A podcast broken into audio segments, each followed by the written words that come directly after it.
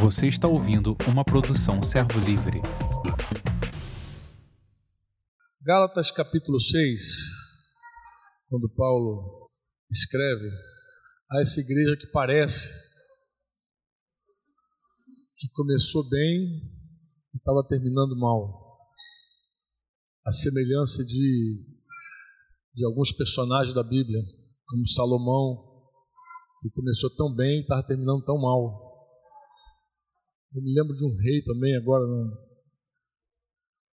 me falha a memória o nome desse rei, o rei de Israel. Como é que é o nome daquele rei que ficou leproso mesmo, Modesto? Osias. É que a, a Bíblia espanhola tá, tem uns nomes diferentes. É. Eu estou engajado numa campanha de ler a Bíblia toda em espanhol, para poder animar meus irmãos do Chile a, a leitura da Bíblia porque eu sempre cobro deles a leitura. Eu acho eles muito fracos na leitura. Eu falei, vou ler essa Bíblia toda. Depois eu começar. Mas aí você começa a ler os personagens mudam o nome. Já não sou muito bom de guardar nome. Aí quando tu começa a ver um nome diferente. Mas teve um rei Israel também que ele começou muito bem, porque ele era fraco, ele era débil, e se tornou muito poderoso. E depois de poderoso, ele, ele se encheu, se envadeceu, orgulhoso, e quis cumprir um ofício, um ofício que não pertencia a ele, ele quis fazer o trabalho do sacerdote, ficou leproso por causa disso. Mas a, a igreja de, da Galácia, Paulo, ele diz que essa igreja começou no espírito. Vai trocar?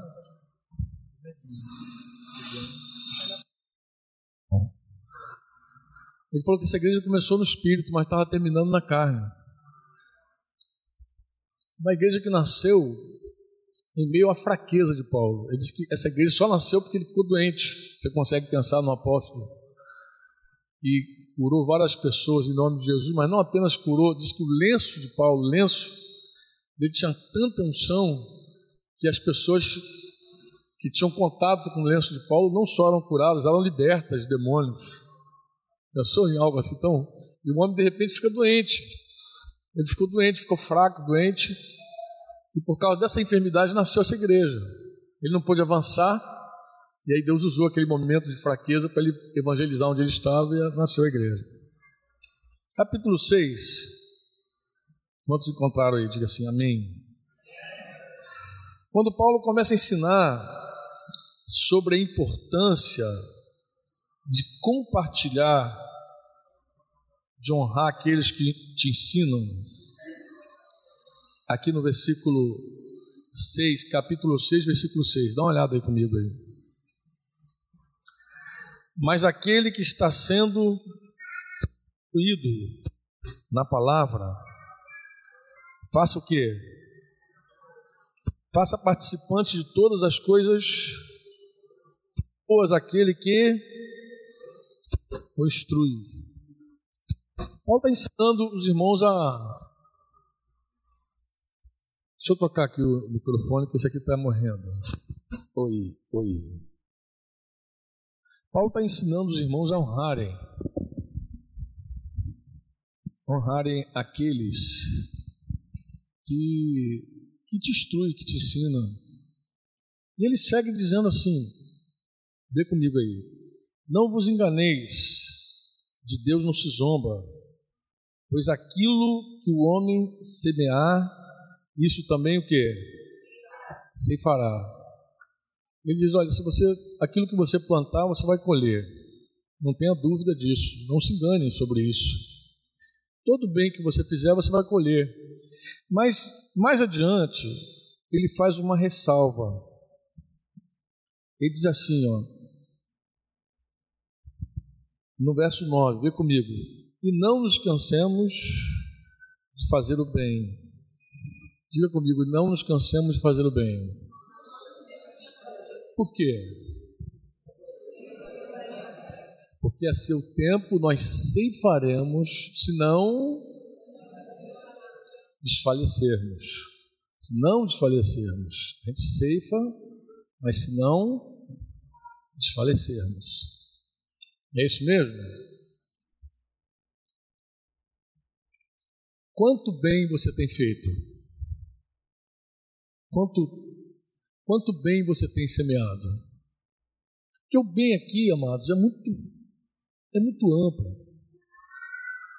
A mulher que trabalha intensamente na sua casa para ver seu esposo e sua família abençoada. Ela está fazendo bem essa família. Ela está cuidando dessa casa. Ela está servindo. Por quantos anos você tem trabalhado para ver a tua casa estabelecida? Um homem que investe na sua família, não só tempo, recurso, trabalho. Ele, ele quer ver o melhor para essa família, ele quer ver essa família florescer. Muitas vezes paga um preço, muitas vezes dorme no caminho de tão cansado. Ele quer dar o melhor para sua casa. Muitas vezes se humilha e pede perdão. Vai lá e pede perdão. É o bem que você está fazendo, semeando. Quantas pessoas querem ser honestas, se converteram e querem se tornar uma pessoa honesta de verdade, honesta de verdade, que cumpre o seu dever, que paga suas contas, que paga, quer dar um bom testemunho no trabalho, quer, dar um, quer ser uma referência para os seus empregados, quer ser uma referência para os seus amigos de trabalho, e de repente o tempo vai passando e você está vendo só o bem que você está fazendo e parece que não acontece nada. Parece que não tem retorno o teu investimento. Você já percebeu como tem gente cansada? Um cansaço, não, eu não estou falando de um cansaço físico, porque às vezes a pessoa dorme a noite inteira, dorme bem, mas acorda já cansado.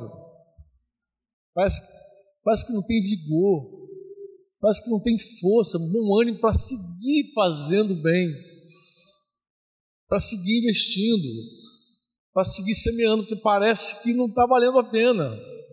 O tempo está passando, as rugas estão aparecendo, o cabelo está ficando branco. Em alguns casos estão até desaparecendo os cabelos também, vão embora. E você olha assim e diz: Meu Deus, parece que não vai acontecer nada. O tempo está passando e o resultado não vem. Você conhece, amado, uma prova maior para a fé do que o tempo? Você conhece uma prova maior para quem está trabalhando do que você vê o tempo passar e não vê fruto daquilo que você está semeando porque Paulo diz: não se, não se engane, Deus, de Deus não se zomba, o que o homem semear ele vai colher, mas ele explica que o homem vai colher se ele não parar de fazer o bem. Alguém diz assim, Franco, mas eu, eu desisti de fazer o bem, mas também não estou fazendo mal. Isso não é verdade, amado. Fazer o bem é algo excepcional, é algo sobrenatural, não é da natureza humana fazer o bem. O homem faz o mal, naturalmente o mal está nele, ele faz. Ninguém se esforça para fazer o mal. É igual capim, é igual espinho. Ninguém, ninguém se esforça para o capim nascer, ele está lá e nasce. O espinho está lá e vai nascendo, o negócio vai nascendo, você não precisa plantar ele. Mas quando é para uma, uma, uma lavoura decente, aí você não só tem que semear como você tem que limpar a terra, você tem que regar, você tem que cuidar para que tudo dê certo. E contar com a misericórdia e a bondade de Deus para não vir nenhuma praga, nenhuma enchente, nada, para você colher o fruto daquela terra. Mas para o mal, o mal é assim, amado, olha. Na hora que você desiste de fazer o bem, que você cruza o braço, o mal já começou aí. Na tua missão, na tua indiferença, porque na tua missão e na tua indiferença, você começa a semear o mal. Que mal é esse que você está semeando? O mal da, da indiferença, da omissão. Você diz assim: não, eu, eu não faço mais o bem, mas também não faço o mal. Não é verdade. É como se você estivesse voando. Imagina você voando.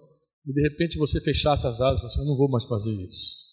O que acontece quando você fecha as asas? Cai. Quando Paulo diz, não se canse de fazer o bem, porque há um tempo, um tempo oportuno você vai colher, mas você não pode desfalecer, ele está sendo claro, você não pode desfalecer. Porque se você desfalecer, você para de semear o bem e começa a semear o mal. Ainda que seja o mal do silêncio, ainda que seja o mal do braço cruzado, ainda que seja aquele mal que ninguém acha que é mal. Mas só para lembrar a tua memória, trazer a memória, aquele dia do julgamento, daquele dia do juízo, Jesus falou que ele vai separar as ovelhas dos cabritos. E ele vai dizer assim: Olha, vinde, bendito meu Pai, vem para mim, eu tenho um lugar para você. E ele diz: Olha, eu tive fome, você me deu de comer. Eu tive sede, você me deu de beber. Eu tive enfermo, você foi lá comigo, me visitou. Preso, esteve comigo. Ele começa a falar de um monte de ações. Mas quando ele trata dos cabritos, ele não diz: Eu tive fome porque você roubou meu pão. Ele não falou que você roubou o pão. Ele diz: Eu tive fome porque você não me deu de comer. Eu tive sede, ah, você furou minha caneca. Você não furou minha caneca, você simplesmente não me deu de beber. Só por isso. E ele considera toda essa turma aí omissa, indiferente, porque para Deus é o seguinte: a omissão e a injustiça estão de mãos dadas. A indiferença e o ódio estão de mãos dadas. Para Deus, o ódio ou a indiferença é a mesma coisa. Daí fazer o bem é excepcional. Fazer o bem é ir contra a correnteza. Fazer o bem é ir contra a maré. Olha, é tão forte, irmãos, isso, que tem muita gente que se converte, consegue até deixar de fazer algumas coisas erradas, mas não consegue fazer as coisas certas. Quem assistiu aquele filme Desafiando o Gigante? Quem assistiu? Assim. A maioria de vocês, né? É um filmaço, né? Eu, eu assisti agora o, o, o, primeiro filme daquele grupo de irmãos, chamado A Virada. Quem já viu A Virada? Levanta a mão. Só uma mãozinha ali, duas. Ó, já vi que estou fazendo propaganda do filme? Vocês não viram A Virada. A Virada é muito interessante, porque Desafiando Gigantes fala de uma maneira é, generalizada. Fala para todos, né? Fala para o cristão, para o não cristão, fala para todo mundo. Mas a virada é uma mensagem direta para o crente. Direta. É aquele desafio de fazer o bem, de fazer o certo. Porque muitas vezes a gente começa fazendo o bem, fazendo o certo. Mas o tempo vai passando, o tempo vai passando, o tempo vai passando e você não vê o resultado que você espera, e aí desanima, aí desiste, aí quer dar o teu próprio jeito, aí você quer fazer o teu próprio caminho, aí você quer produzir o teu próprio resultado. É como se Deus não tivesse nem aí para isso. Deus cruzou o braço, agora resolve. Se você está cansado hoje, por causa do tempo, se você tem desistido de fazer o bem, porque você não vê resultado, se você está esmorecendo, se você está no caminho da fraqueza, eu tenho uma palavra de Deus para você. Você quer ouvir?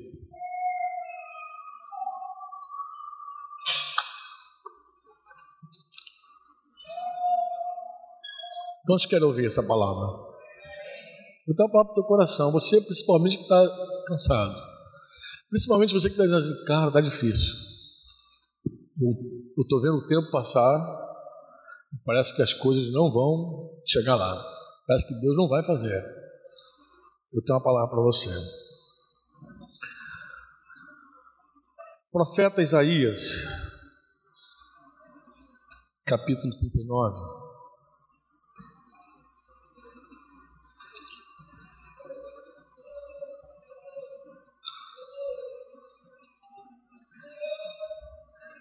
Desculpa, capítulo 40. Isaías 40.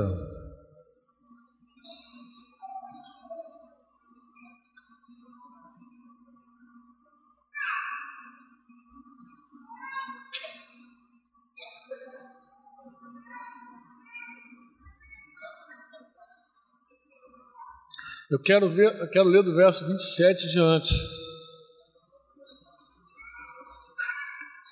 Jael faz uma, ele faz uma uma pergunta. Ele faz um questionamento. Eu não sei se esse questionamento é o teu. Não sei se esse questionamento é o teu, mas olha o questionamento do povo.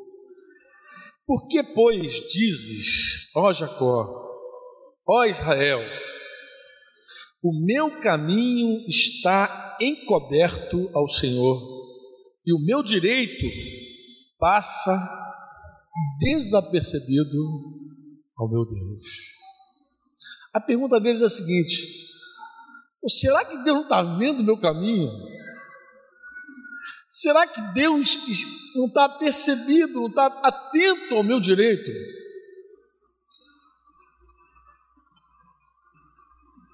Será que Deus não está vendo minha dor? Será que Deus não está vendo meu sofrimento? Será que Deus não está vendo meu esforço? Será que Deus não está vendo, não está atento aos meus direitos? Ele não faz nada.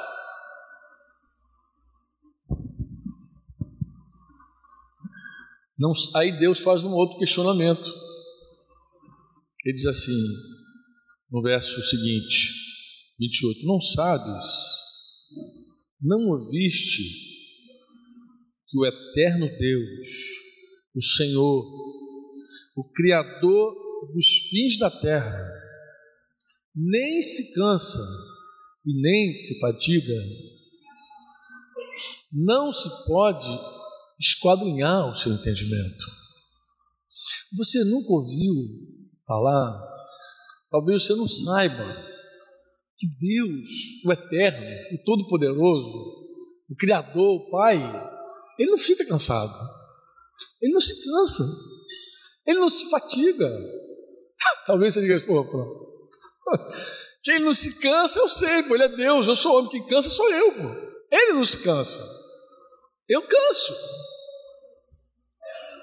Eu é que fico cansado alguma coisa está errada. Por quê? Porque esse Deus Todo-Poderoso, que não se cansa, ele vive e reina. Ele tem um endereço onde pode ser encontrado. Quem se lembra que o véu, no dia que Jesus entregou, consumou a obra, diz que o véu foi rasgado foi rasgado de que maneira? Quantos se lembram? De alto a. Quem tomou a iniciativa de rasgar o véu da sua casa foi Deus. Ele é que fez a mudança dele. Deus criou o homem. Deus habitou com o homem. Eu vi meu amado hoje aqui no louvor falando dessa intimidade. Deus criou para estar junto, para ter intimidade. Mas o homem quis ir para longe. Mas Deus buscou homens. Deus buscou homens para ter intimidade. Deus buscou para estar junto. E Deus foi tão ousado que ele mandou o homem construir um tabernáculo. Chamou o homem para estar perto, o homem não veio. Chamou para o monte, não veio. Deus desceu e veio para um tabernáculo. Deus morou numa casa ambulante. E ficou numa casa ambulante até que já que o povo parou numa terra. E aí Deus foi morar num templo de tijolo. E havia um lugar santíssimo onde estava a arca do Senhor, onde Deus estava lá. E diz que havia um véu e pediu o lugar santo do lugar santo do santo, do santíssimo lugar. E esse véu, que a Bíblia diz, é esse véu que foi rasgado, de alto a baixo. Ele mudou de casa. Se você bater lá no santíssimo lugar lá do tabernáculo, do templo, tu não vai encontrar nada lá, porque Deus mudou dali, Deus foi embora. E para onde ele foi? Meu Deus está no céu agora sentado no trono. É isso, amado? Aquele que fez a obra também disse: Eu e o meu Pai viremos e faremos morada nele.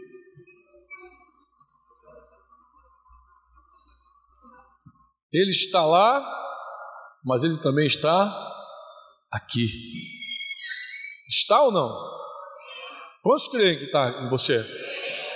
Quantos sabem que são templo do Espírito Santo? Você sabe disso ou não?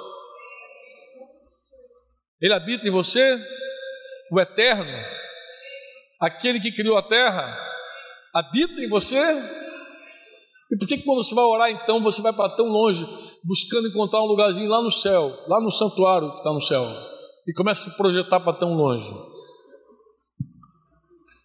Quando eu era novo convertido, ninguém me ensinou nada sobre o Santíssimo Lugar, santuário, graças a Deus, né? Mas o Espírito Santo eu tinha um hábito muito interessante quando era novo convertido.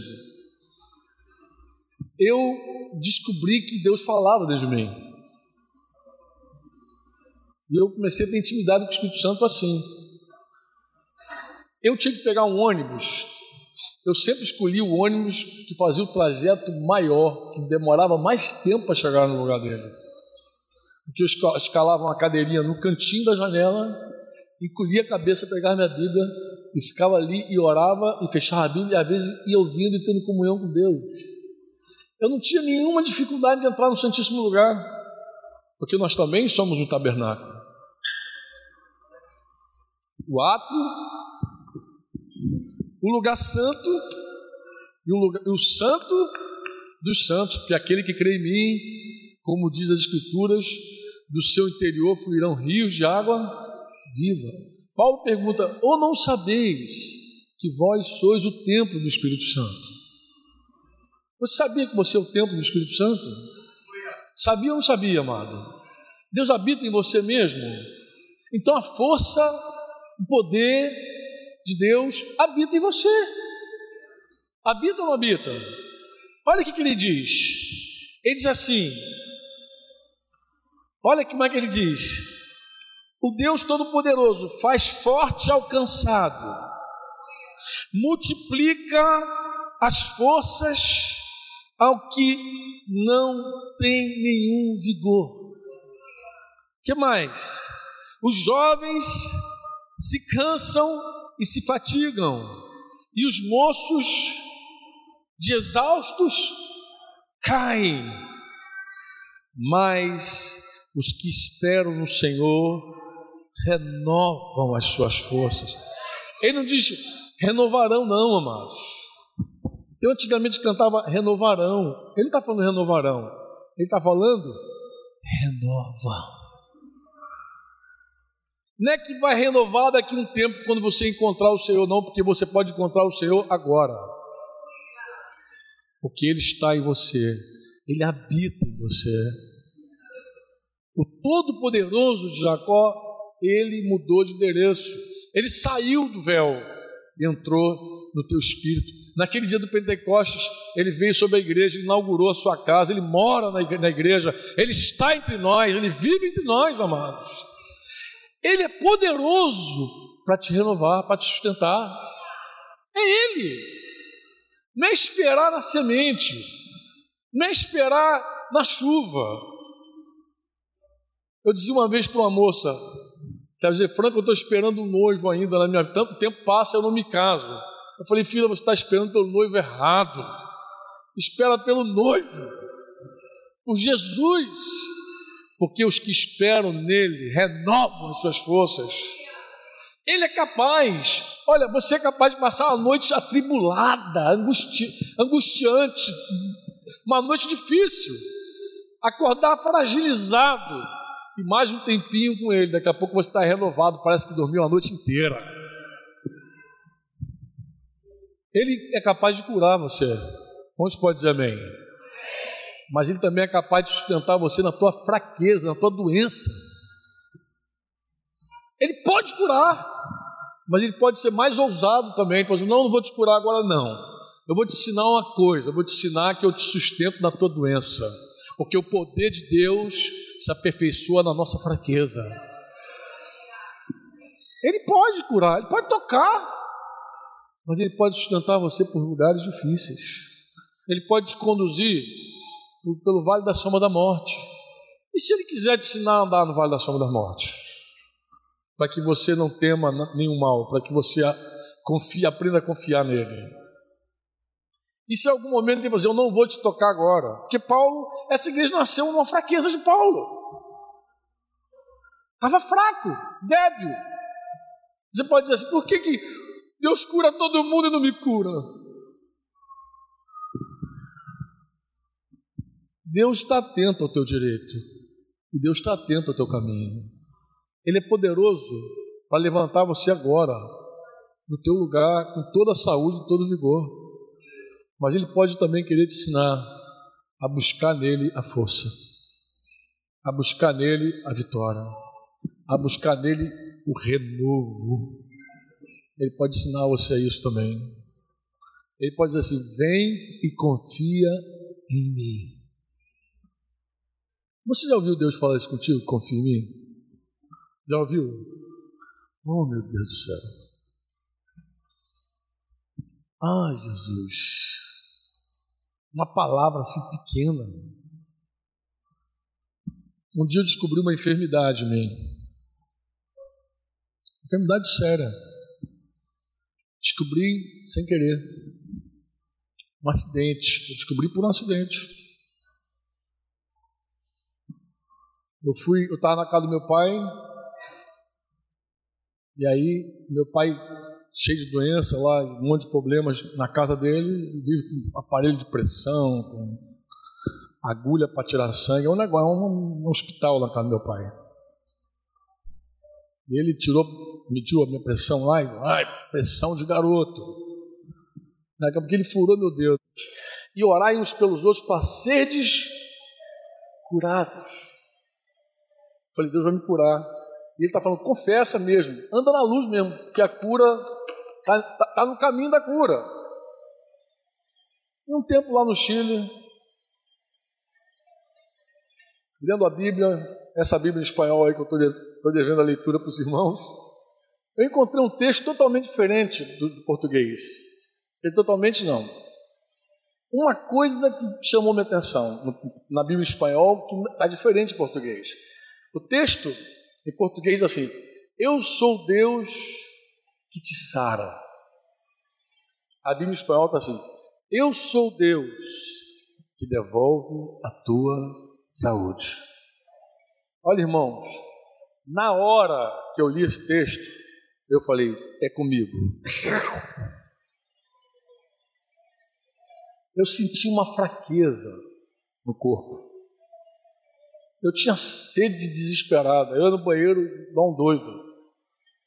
Ela a noite inteira indo ao banheiro. Eu senti o poder de Deus entrando de volta em mim. A vida de Deus. Eu falei essa palavra é para mim, porque eu sabia que eu estava ferido por Deus. Eu sabia que eu estava ferido por Deus também. Outra coisa que eu sabia. Porque eu provoquei o Senhor. No ano de 2002, em junho, dia 5 de junho, eu tive uma, uma contenda no presbitério, uma, uma briga com um dos pastores. Falei forte com ele. E enquanto eu brigava com um, tinha dois dos meus companheiros olhando. E eu fiquei indignado deles ficarem olhando e julgar a situação. Falei, vocês vão ficar calados, vocês não vão falar nada, não? Julga aqui entre nós. E como o silêncio reinou, eu provoquei a ira de Deus. Eu falei assim: então que Deus venha e julgue. O irmão falou assim: Amém. Naquela tarde eu estava morrendo. Foi daí que nasceu o livro Aquetai-vos, daí que nasceu isso. Eu estava morrendo. Eu pensei que ia morrer. E eu passei muito tempo, morre, não morre, morre, não morre. Eu não sabia. Naquele dia Deus me feriu. Eu não sabia qual era a doença. Eu descobri agora, no ano de 2006. Mas eu fui ferido naquele dia naquele dia Deus me feriu. Você falou, por que, que Deus feriu? Porque a Bíblia diz assim: ó, não entre em juízo comigo, porque diante dos teus olhos não há um justo sequer. Não tem nenhuma briga entre irmãos que Deus dê razão para um. Não tem nenhuma. E o próprio Jesus, Quando injuriado, ele não ameaçava ninguém. Ele, quando maltratado, ele se entregava ao juiz, que julga tudo retamente. Jesus nunca chamou ninguém, Deus, para julgar uma causa dele. Você vai lá, pai, julga eles. Pelo contrário, Jesus falou assim: Pai, perdoa eles, porque eles não sabem o que fazem. O homem que chama Deus para julgar é porque ele se acha justo, se acha bom. O homem que chama Deus para julgar é porque ele acha que está certo que tem direito. É isso que faz o homem chamar Deus para julgar. E naquele dia eu chamei e Deus me feriu. Eu sabia que eu estava ferido por ele. E lá no Chile, quando eu tomei a palavra, diz assim: Eu sou o Senhor que te devolve a tua saúde. Eu tomei posse dessa palavra também. Descansei. Se você perguntar como está a tua saúde, eu digo assim: está em Cristo, assim como eu estou em Cristo Jesus. Franco está doente, eu não sei, eu, tô, eu me sinto bem. Não, aquela fadiga foi embora, aquele cansaço foi embora, aquela, aquela coisa doida, aqueles sintomas todos desapareceram da minha vida. Mas se você fizer o exame e der alguma coisa errada, não, eu vou fazer que nem um médico que reuniu lá em casa falou comigo. Eu falei, amado, eu tenho um caso, eu contei um testemunho para ele. Eu tenho um caso interessante, irmão, de uma menina que foi curada na igreja, foi curada, entre nós aqui, filha de um casal, quando criança foi curada, e que o diagnóstico médico diz que ela está doente, mas ela está curada. Ela foi curada do, problema e o médico diz que ela ainda está enferma. Mas todo mundo sabe que ela está curada. E eu perguntei ao médico, eu falei, querido, por que isso acontece? Ele falou, Franco, isso é muito comum na medicina, muito comum. Eu falei, é? Eu falei, Franco, a coisa mais comum na medicina é um diagnóstico dizer uma coisa e o paciente dizer outra. Eu falei, vocês tratam isso? Ele falou, Franco, a gente trata assim, a gente diz assim, interna o resultado e dá alta ao paciente. É assim, é. Mas por que, Franco, tem, tem exame que diz que o cara devia estar morto, a gente olha para ele, está vivo? Tem exame, isso é uma coisa rara, você é muito comum. Aí ele me explicou outras coisas sobre a clínica do médico, que está inclusive sobre o exame. A clínica do médico está sobre o exame, porque o exame, não, o exame tem que comprovar o que a clínica diz, não o contrário.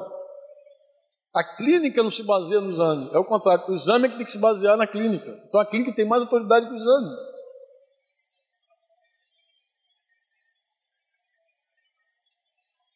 Os que esperam no Senhor renovarão as suas forças, renovam as suas forças.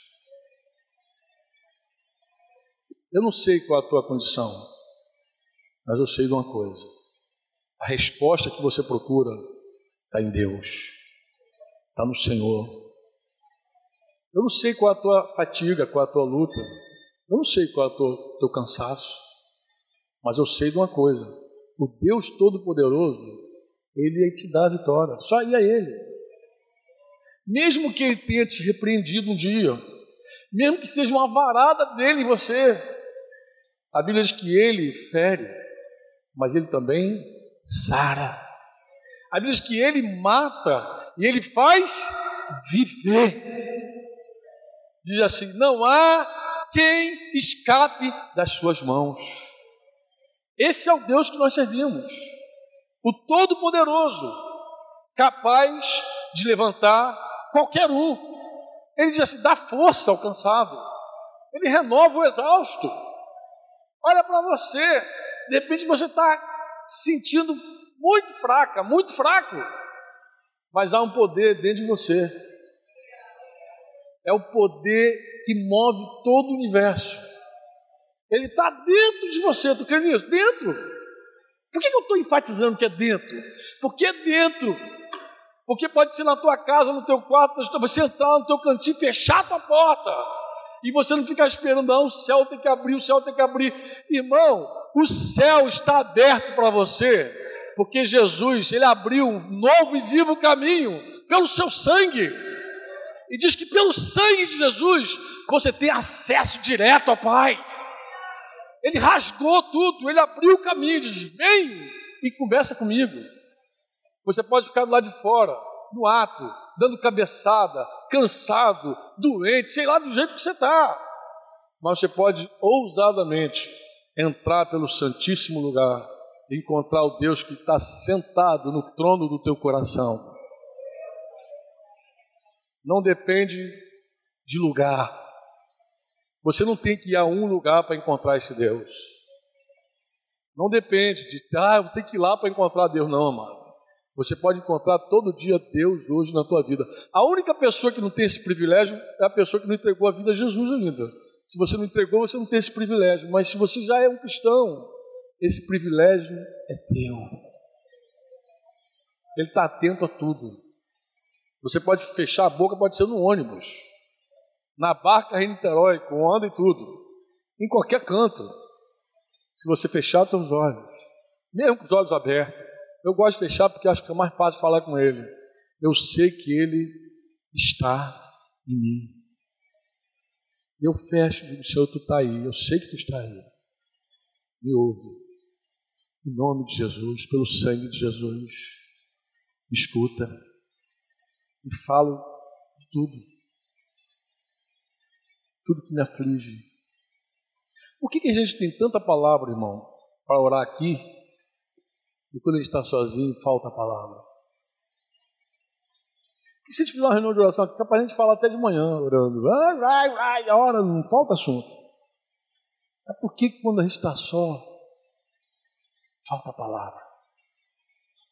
Quer que eu te fale, meu entendimento? É que falta intimidade. Quando a gente não tem intimidade com a pessoa, é assim. A gente chega perto e não sabe o que vai dizer. Vai ficar quieto. Mas para mostrar que tem intimidade, quando gente está longe, ele fala, para mostrar que tem intimidade, a gente ora, voz alta, fala. Aprenda a ficar só com ele. Volta para a intimidade. Volta para o quarto. Volta para o Santíssimo Lugar. É o lugar que você não deveria ter saído nunca. É o lugar lá na intimidade dele. Aprende a ter intimidade com Deus. Aprende. Vai para o quarto. Diz Senhor, tranca a tua porta. Fecha a porta do mundo. Fecha a porta de tudo. Deixa o som da televisão longe de você, porque para não te atrapalhar, deixa o som todo longe. Fica sozinho com ele. E creia, confie que ele está dentro de você, ele está aí em você. Ele é fiel, ele disse que estaria contigo todos os dias. Ele é fiel, amado. Ele está mesmo contigo. E fala. Fala qualquer coisa. Fala das tuas dúvidas. Fala da tua dor, da tua angústia. Fala que você está cansado. Fala que você está tá, tá fazendo bem e não vê resultado. Fala de tudo. Mas fala. Porque Ele vai te ouvir. Ele conclui dizendo o seguinte: os que esperam o Senhor renovam suas forças e subirão com asas renovam as suas forças, sobem com asas como águias, correm e não se cansam, caminham e não se fatigam. Para de olhar para a semente que está semeando. Para de querer um resultado que está esperando. Para disso. Porque você com o Senhor, você é mais que vencedor em qualquer situação. Para de ficar esperando o resultado, como se tua vida dependesse desse resultado. A tua vida não depende desse resultado, a tua vida depende de Deus. Houve um terremoto agora a 270 quilômetros do litoral brasileiro. Se esse terremoto fosse em terra, se tivesse desabado tudo que é casa, morrido um monte de gente, é capaz de ter um monte de gente desesperada arrancando os cabelos. Meu Deus! Ver a casa própria no chão, em pó. Aquela casa que ele levou anos para construir, em pó, quebrada, destruída. Querido, você é muito mais do que uma casa própria. Deus, na verdade, já tem até uma casa própria para você. Diz que Ele foi preparar lugar para você. Você é muito mais do que os sonhos humanos. Você tem um tesouro. Diz a Bíblia que nós temos um tesouro. Nós somos vasos de barro. Um tesouro dentro de nós. O que, que se faz com o tesouro? Você já viu uma pedra preciosa?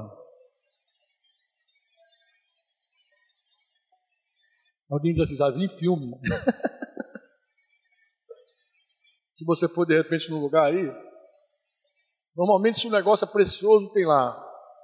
Está protegido tudo que é lado, 24 horas por dia de proteção e 7 dias por semana. Proteção total. Onde está o teu tesouro? Porque onde estiver o teu tesouro, aí está o teu coração.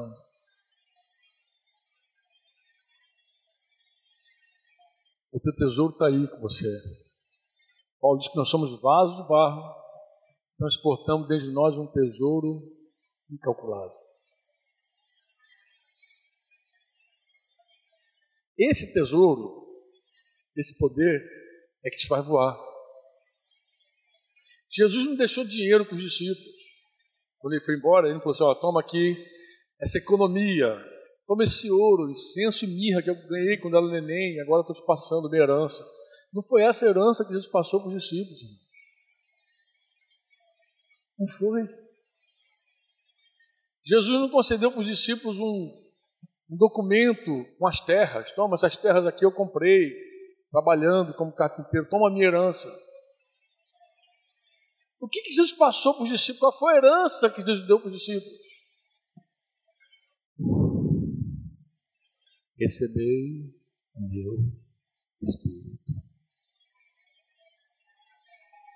Alguém podia pensar, o que, que eu faço com esse Espírito? Ele é o teu tesouro, ele é o teu selo. Ele é tudo para você, ele é a tua própria vida. Ele é a tua vida. A hora que você perder ele, você perde a vida. Ele é tudo para você, ele é o teu tesouro.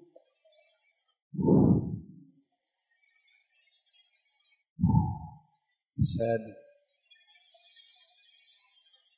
Você lembra daquela canção que diz assim? Dentro de mim habita o poder dos poderes, soberano poderoso soberano. De todo o universo. Dentro de mim habita o poder dos poderes, poderoso soberano de todo universo, que me livra do fogo das águas bravias que me dá vitória nas guerras, me dando forças contra o mal, que me livra do fogo das águas bravias, que me dá vitória, que me dá vitória nas guerras me dando forças contra esse poder, esse poder se chama Jesus, nome poderoso. É o tesouro, é o tesouro de Deus. Que habita dentro de mim, está sobre todo o poder.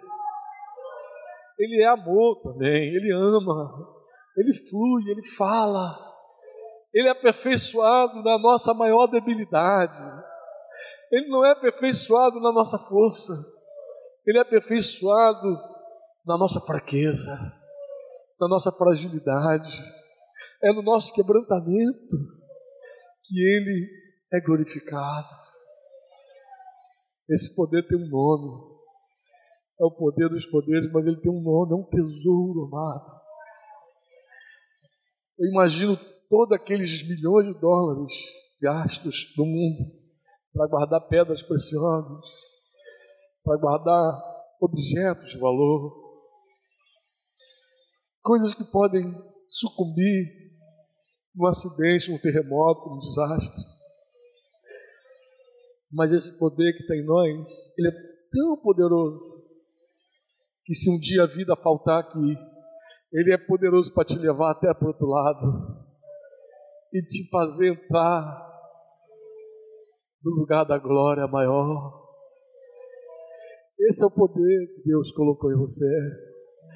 É o poder que não se intimida diante do adversário. É o poder que não se cala diante da serpente. Esse poder não se não se detém. Ele avança. Ele não se intimida diante dos ataques, das blasfêmias do diabo. Eu sei que o diabo muitas vezes pergunta: onde está o teu Deus? Você pode dizer: meu Deus, Ele está no céu, mas Ele também está no meu coração, está dentro de mim. Ele não me deixou órfão, Ele não me deixou só, Ele é a minha força, Ele é o meu cântico, ele é a minha salvação. Ele que te tira do maior buraco, do maior abismo possível. É Ele. É Ele. Ele está aqui entre nós. Ele não está longe, Ele está entre nós. Ele vive entre nós. Você ouviu uma produção Servo Livre.